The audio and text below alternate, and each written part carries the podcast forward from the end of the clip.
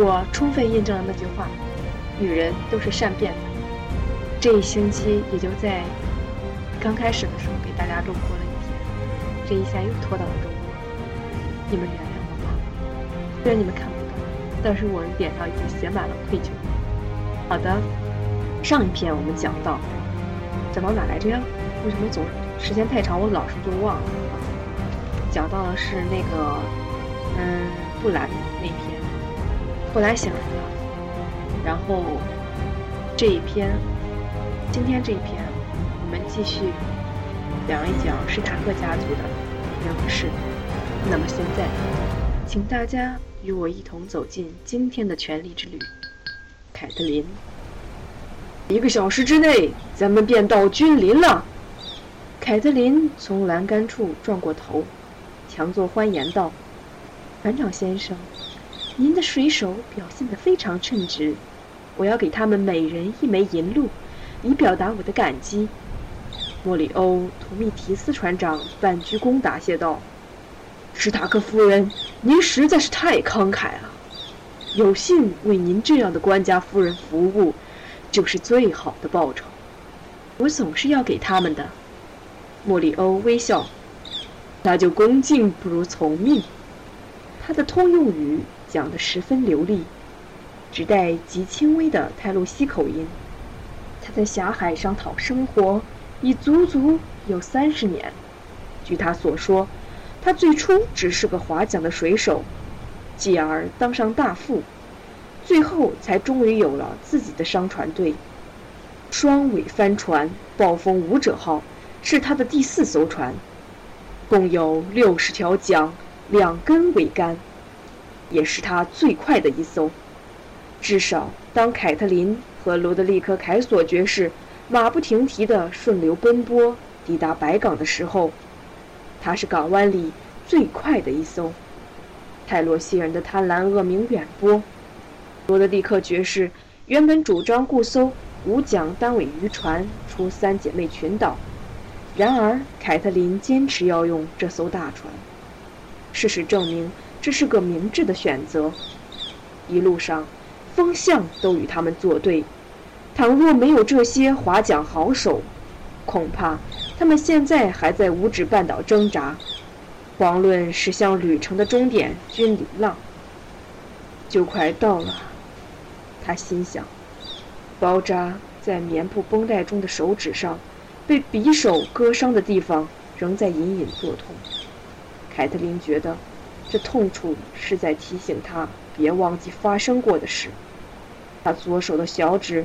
和无名指没法弯曲，而其他三根手指也永远不可能恢复灵活动作。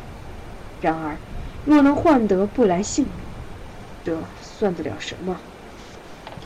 罗德利克爵士走上甲板，“我的好朋友啊！”一脸分叉绿胡子的莫里欧说。泰洛西人热爱各种鲜明色彩，连他们的胡须睫毛都不放过。看到你气色好多了。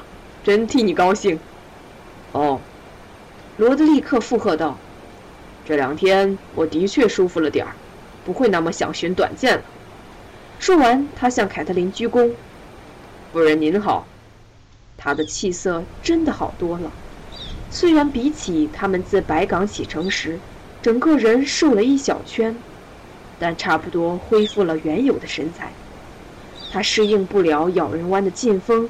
和狭海的猛浪，行经龙石岛时，暴风骤临，他还差点落海，总算是死命抓住一根缆绳，三名莫里欧手下的水手才把他安然救回船舱。船长刚才说，我们的旅程快结束了。他说，罗德利克爵士勉强挤出一丝笑容。这么快？少了雪白的鬓角和胡须。他看起来有些不对劲，仿佛突然间老十岁，个头变小，往日的威风也不复见。但这是没办法的事。途经咬人湾时，他趴在栏杆边朝狂风中吐个不休。到的第三次，胡子已经脏得无可救药，只好乖乖地让水手用剃刀把胡子理干净。你们谈正事，我不打扰了。莫里欧说完，鞠躬离去。帆船像蜻蜓般在水中漂浮，桨叶整齐划一地起起落落。罗德里克爵士拉住桅杆，朝飞驰的陆地远眺。我实在不是个称职的护卫。凯特琳拍拍他的肩膀。罗德里克爵士，我们安然抵达了目的地，这样就够了。他的另一只手在斗篷底下摸索，指头僵硬而笨拙，匕首仍在腰际。他发现自己必须不时碰触它，才能安心。接下来，我们便去找国王的教导，诸神保佑，希望他值得信赖。艾伦·桑塔加爵士人虽然虚荣了点，但却非常正直。罗德利克爵士伸手欲捻胡须，却扑了个空。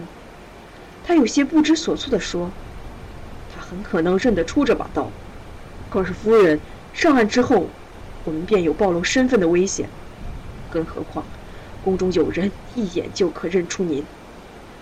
凯德琳抿紧嘴唇，小指头，他喃喃道：“他的脸浮现在他眼前，那是一张男孩子的脸。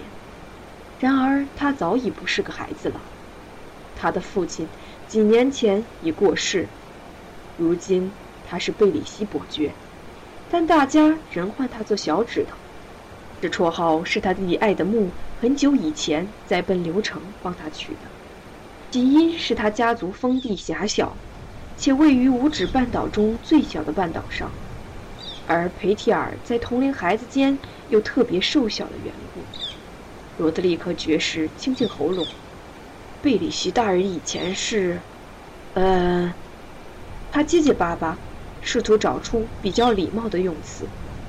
凯特琳顾不得什么称谓。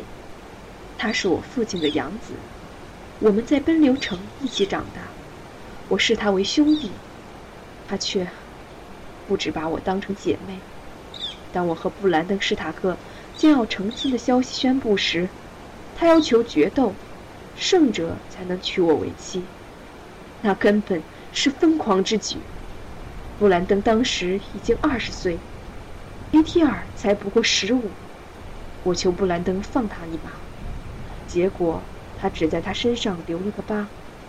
事后，我父亲把他送走，我至今没和他再见面。他抬脸面向浪花，仿佛轻快的海风可以吹走回忆。布兰登死后，他寄信到奔流城给我，但我拆都没拆就通通烧掉，因为那时候我已经知道奈德会代替他哥哥娶我为妻。罗德利克爵士伸手想摸胡子，又扑了个空。脚趾头如今是御前会议的成员，我早知道他会大有发展。凯特琳说：“他打小就很机灵，可机灵和睿智是两回事。真不知道这些年他有多大改变。”头顶的眺望员从绳索上高声呼喊：“莫里欧船长。”在甲板上来回走动，下达命令。随着位于三座丘陵之上的都城君临映入眼帘，整个暴风舞者号立刻陷入一片忙乱中。凯特琳知道，三百年前这片高地完全被森林覆盖，只零星有些渔夫在水流湍急、深涌入海的黑水河北岸定居。后来，征服者伊耿自龙狮岛。渡海而来，他的军队便是在此处登陆。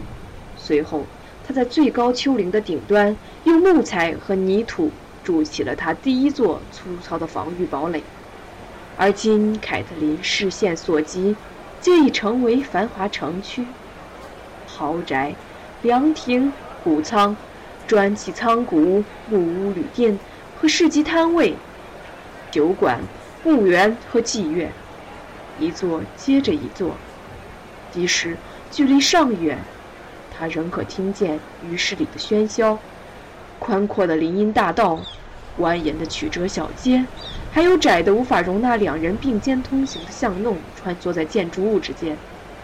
贝勒大圣圣堂的大理石墙环绕着维桑尼亚丘陵顶，七座水晶塔楼耸立其中。彼端的雷尼斯丘陵上，坐落着龙穴焦黑的残垣断壁、倒塌的巨大圆顶废墟和紧闭一世纪之久的青铜大门。两丘之间，静默姐妹街笔直如剑，坚实的围城高墙则环绕在外。百余座码头罗列水滨，巷口里停泊着无数船只，深水渔船。和河流渡法络绎不绝，船夫撑篙往来于黑水湾，商船则源源不断卸下来自布拉福斯、潘托斯和里斯的货物。凯特琳瞥见王后装饰华丽的游艇停泊在一艘吃水颇深、船身涂满黑色焦油、从一般港来的捕鲸船旁边，上游处有十来艘狭长的黄金战船。船帆卷起，铁质撞锤轻轻拍打着水面。睥睨这一切的，是伊耿丘陵上的红堡，它包括七栋有钢铁工事保护的巨大古塔，一座硕大无比而冷酷的堡楼，圆顶大厅与密闭桥梁、军营、地牢和谷仓，以及开满箭口的厚重护墙，全是由浅红色石头砌成。征服者伊耿当年下令建造这座城堡，他的儿子残酷梅戈将之完成。竣工以后，他将参与筑城的石匠、木工和建筑师全部斩首。誓言，唯有真龙传人方能掌握龙王堡垒的秘密。不想如今，飘扬在城墙上旗帜却是金黄，而非墨黑。三头龙。曾经怒吐烈焰的地方，成了拜拉西恩家族的宝冠雄鹿奔驰昂扬的疆域。一艘来自盛夏群岛的高尾天鹅船，正乘风张满白帆，驶离港口。暴风舞者号从他身边驶过，稳稳地准备靠岸。夫人，罗德利克爵士说：“我正躺在床上休养这段时间。”仔细考虑过下一步该如何行动。首先，您绝对不能进城堡，由我一个人去把艾伦带到安全的地方见您就好。帆船驶进码头，他仔细端详着老骑士。莫里欧正用自由贸易城邦粗野的瓦雷利亚方言大声喝令：“你冒的风险不比我少。”罗德利克爵士微笑着：“我看不然。”早些时候，我朝水里的倒影瞧了瞧，差点认不出自己。我母亲是这世上最后一个见我没留胡子模样的人，而她已经过世了四十年。夫人，我相信自己一定安全。莫里欧大声吆喝，六十只桨便整齐划一地自水中拉起，然后朝反方向划去。船速减缓，又是一声大喝。桨叶又都缩回船壳里面。船靠码头之后，泰洛西水手立即跳下船，拴住缆绳。莫里欧满脸堆笑地跑过来：“夫人，照您吩咐，咱们抵达君临了。我敢打赌，从没有一艘船能这么迅速、这么平顺地抵达目标。你可需要派人帮忙把行李搬去城堡？我们不去城堡。”你倒是可以推荐几家干净舒适的旅馆，离河不要太远。泰洛西船长年年绿色的八字胡，那感情好。我倒是知道几个符合您要求的店家。不过首先嘛，恕我无礼，咱们约定的旅费还剩一半没付清呢，还有您慷慨答应的额外小费，如果我没记错的话。好像是六十枚银币，那是给船员的。凯特琳提醒他：“哦，那当然。”莫里欧道：“不过还是我先帮他们保管着，等咱们回到泰洛斯再分配好。这可是为他们妻小着想啊！想想看，若是现在就给他们，夫人，他们肯定会赌个精光，或者……”去买一夜之欢呀。花花钱也无可厚非。罗德立刻爵士插话：“因为凛冬将至，人应该为自己的行为负责。”凯特琳说：“这是他们辛苦挣来的血汗钱，怎么花，我无足知会。那就照您吩咐，夫人。”莫里欧一边打工作揖，一边笑着回答：“为防万一，凯特琳把钱当面赏给水手，每人一枚银鹭。至于帮他搬行李的两位海员，则额外多加了两个铜币。他们把东西搬到莫里欧推荐的旅馆，那旅馆位于维桑尼亚丘陵半腰，据说是鳗鱼巷里的老字号。”老板娘是个坏脾气的老妇人，先是满腹狐疑的上下打量他们俩，又把凯特琳付的钱币用牙齿咬了又咬，大概再审是不是真的。虽然如此，房间倒是挺宽敞，通风也好，而且莫里欧说他煮的鱼汤七国上下无人能及。最棒的是，他完全不过问客人的姓名。我想您最好别待在大厅里。安顿妥当之后，罗德利克爵士说：“即便在这种地方，还是小心为妙。”他穿了环甲，配上匕首和长剑，外面再套上黑斗篷，拉起兜帽。我天黑以前把艾伦爵士带来。他保证：“夫人，您好好休息。”凯特琳真的累了。这趟旅途漫长而令人疲惫，况且她年纪也已不轻。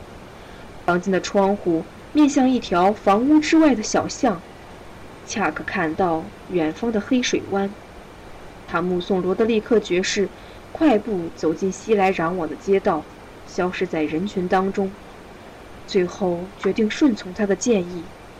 床铺塞的是稻草，并非羽毛。但他还是头一沾枕，便进入梦乡。他被砰砰的敲门声吵醒，凯特琳立时坐起。窗外，夕阳残照，把君临的屋顶洒得通红。他睡得比预期的长。房门再度响起敲门声，人声传进屋内：“以国王之名，开门！”等等，他一边应声。一边赶紧用斗篷裹住自己，那把匕首躺在床边桌上，他匆忙拾起，然后才打开厚重木门的门栓。蜂拥进房的人都穿着都城守卫队的制服，黑色环甲和金色披风。为首之人一见他手中利刃，便笑道：“夫人，不必如此，我们是特地来护送您进城的。”是谁的命令？他问。他拿出一条缎带。凯特琳一看，顿时喉头一紧。灰蜡上盖有一只仿生鸟。A.T.R.，。他说：“想不到他动作这么快。”罗德利克爵士肯定出了事。他望着带头的守卫：“知道我是谁？”“不知道，夫人。”他回答。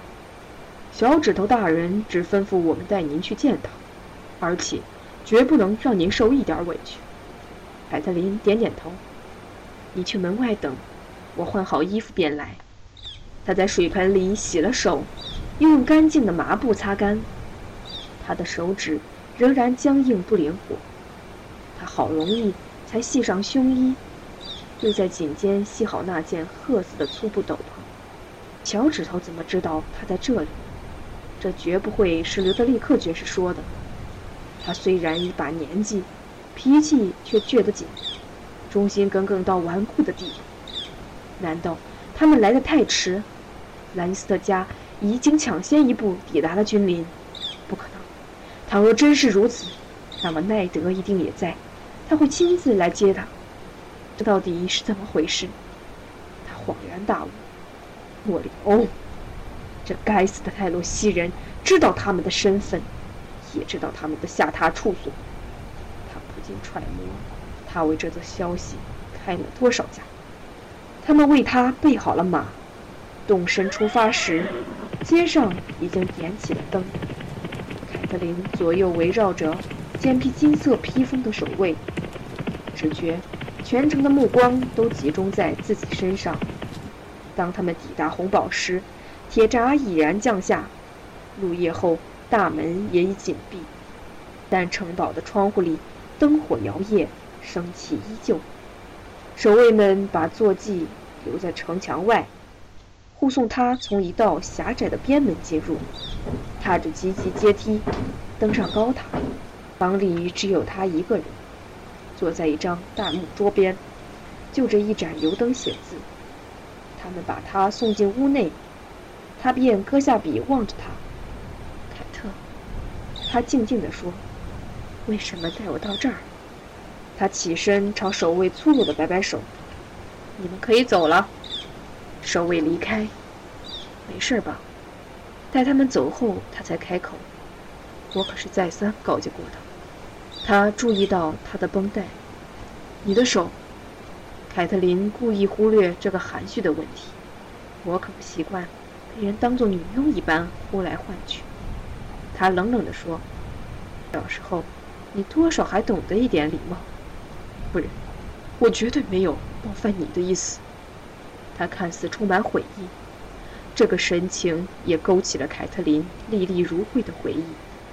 他是个狡猾机灵的孩子，但每次闯了祸，总会一副悔不当初的模样。他就有这种天生的本事。看来这些年来他没什么改变。黑提尔从前是个瘦小的男孩，如今长成一个瘦小的男子，比凯特琳还要矮上一两寸。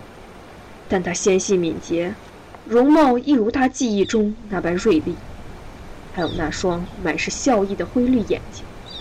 他下巴留了点胡子，黑发间也有几抹银丝。其实人还不到三十。这个特质和他系住披风的银白仿生鸟倒是挺配。他从小就得意自己的少年白。你怎么知道我在城里？他问。因为瓦里斯消息灵通。佩蒂尔露出一抹促狭的微笑。马上就来。我只是想先单独见见你，凯特。我们好久不见。算算，多少年了。凯特不理睬他的亲昵，他有比这更重要的事情要问。原来，是八爪蜘蛛找到我的。小指头皱眉道：“可别当面这样叫他，他这人敏感的很，大概和身为太监有关吧。城里的事，瓦里斯不但都知道，还常常未卜先知，到处都有他的眼线。他称呼他们做他的小小鸟。”他的一只小小鸟，听说你抵达的消息，谢天谢地，瓦里斯知道以后，第一个找的人是我。为什么第一个找你？他耸耸肩，为什么不呢？我是财政大臣，也是国王的御前顾问。塞米尔和兰里公爵到北边去迎接老本，史特尼斯大人回到了龙石岛，只剩下派希尔国师和我。我是当然的选择，何况瓦里斯知道我还是你妹妹莱莎的朋友。那瓦里斯大人知不知道？瓦里斯大人什么都知道，唯独不知道你为什么造访。他抬起一边眉毛，你到底为什么造访？做妻子的想念丈夫，做母亲的挂念女儿。我来拜访，有何不妥？小指头笑道。呵呵，我说夫人，这借口不赖。可惜我不相信，太了解你了。你们图列家族的尊严是什么来？他喉咙一干。家族，责任，荣誉。他僵硬的附送道：“他的确是太了解他了。家族，责任，荣誉。”他应道。这每一项都要求你遵照首相嘱咐留在临东城。夫人啊，我看事情没这么简单。若非事关紧要，你不会这样突然来。就请你把话说出来吧，让我为你效劳。老朋友本该戮力相助。这时门上传来一阵轻响，“请进。”脚趾头叫道。进来的男子体态丰腴，脂粉味十足，头上光溜的像颗蛋。他身着一件宽松的紫色丝质长袍，外着金丝线缝制的背心，脚踏前尖后宽的天鹅绒软拖鞋。夫人，他双掌支起他的手。别多年，不料今日相见，真是叫人欢欣鼓舞。他的皮肤柔软而湿润，呼吸有丁香花的味道。哎呀，您的手是怎么了，亲爱的夫人？感情您不小心给烫到了。如此纤纤玉手，竟然……咱们派希尔大学士调制的药膏疗效一流。要不我这就差人给您送一罐。凯特琳从他掌心抽回手，伯爵大人。感谢您的美意，不过我这伤口已经让家里的鲁温师傅处理过了。瓦里斯低头道：“令公子的事，我深感遗憾。一想到他小小年纪，就觉得天上诸神真是残酷。”瓦里斯伯爵，我们总算有点共识。他说：“瓦里斯的伯爵头衔只是虚位。”这也是顾及他朝廷重臣的身份。其实瓦里斯根本不是任何封邑的领主，他统御的不过是手下那批眼线。太监把手软软的一摊：“好夫人，相信我们不只是有这点共识。我对您丈夫，也就是咱们新任首相，怀着极高的敬意。同时，我也知道我们大家都非常爱戴劳勃国王。”是的，他不得不说，毫无疑问，要找咱们劳勃这么受爱戴的国王，恐怕很难了。脚趾头露出促狭的微笑，酸溜溜地说：“最起码，瓦里斯大人听到是这样。”好夫人，瓦里斯忧心忡忡道：“自由贸易城邦有不少精通医术的奇人异士。”只向您点个头，我即刻去找这样的人来医治您的小布兰。能做的，卢恩师傅都做了。他告诉他，此时此地他不愿谈布兰的事，尤其是和这些人。他不太信任小指头，更何况瓦里斯。他绝不能让他们看见他悲伤的模样。贝里席大人刚才告诉我，我现在能在这里，全都。要归功于您，瓦里斯像个小女孩般咯咯直笑，呵呵，可不是嘛！我看我是难辞其咎了。好心的夫人，希望您原谅我吧。他悠闲地找了张椅子坐下，双手交握。我在想，不知能否请您让我们瞧瞧那把匕首呢？凯特琳·史塔克惊愕地看着他。不敢相信自己的耳朵，他真是只无孔不入的蜘蛛，说不定还是个懂得妖术的魔法师。他不禁狂乱地暗想：他竟然知道没有人会知道的事，除非你把罗德利克爵士怎样了？他质问。小指头一头雾水。我觉得自己像个上了战场却没带长枪的骑士。这匕首是怎么回事？罗德利克爵士又是何方神圣？罗德利克·凯索爵士是林东城的教头。瓦里斯告诉他：“史塔克夫人，您大可放心，这位好骑士平安无事。他今天下午的确来过一趟，到兵器库去拜访埃伦·桑塔加爵士。两人谈起一把匕首。夜幕日落时分，他们结伴离开城堡。”徒步返回您下榻的那间粗陋房舍，这会儿他们还在那里，正在大厅里喝酒，等您回去。罗德里克爵士发现您不在，可是焦虑的紧呢。你怎么会知道这些事？小小鸟儿叽叽喳喳传来的呗。瓦里斯微笑道：“好夫人，我的职责所在便是打听消息，所以我才知道不少。他耸耸肩。不过您确实把匕首带在身上了，对吧？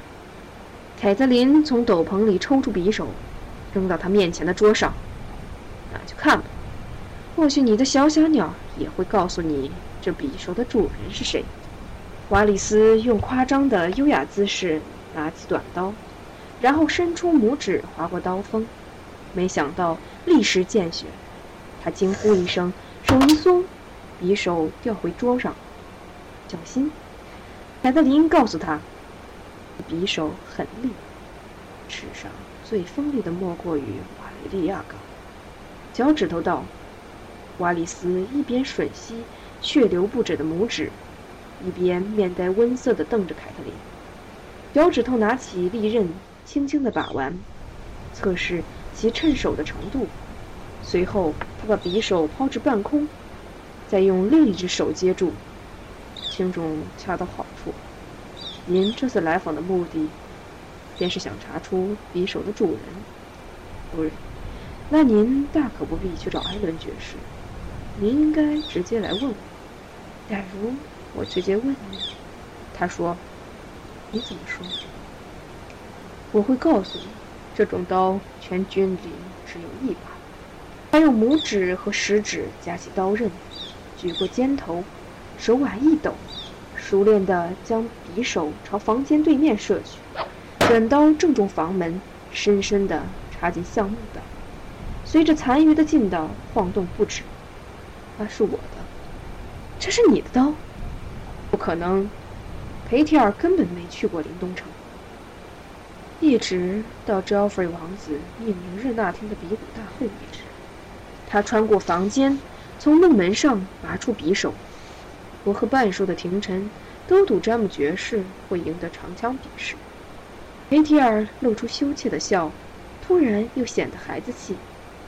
所以，当洛拉斯提利尔爵士把他一枪刺下马时，我们都输了点小东西。詹姆爵士输掉一百枚金龙币，王后赔上一条翡翠首饰，而我则是这把刀。赢家放过了王后陛下的翡翠。但把其他东西都留了下来。此人是谁？凯特琳质问。他的嘴巴因恐惧而干涩，手指头则因回忆隐隐作痛。小恶魔。小指头说。瓦里斯伯爵在一旁看着他的脸。皮里昂·兰尼斯特。谢谢大家，今天录播的内容终于结束了。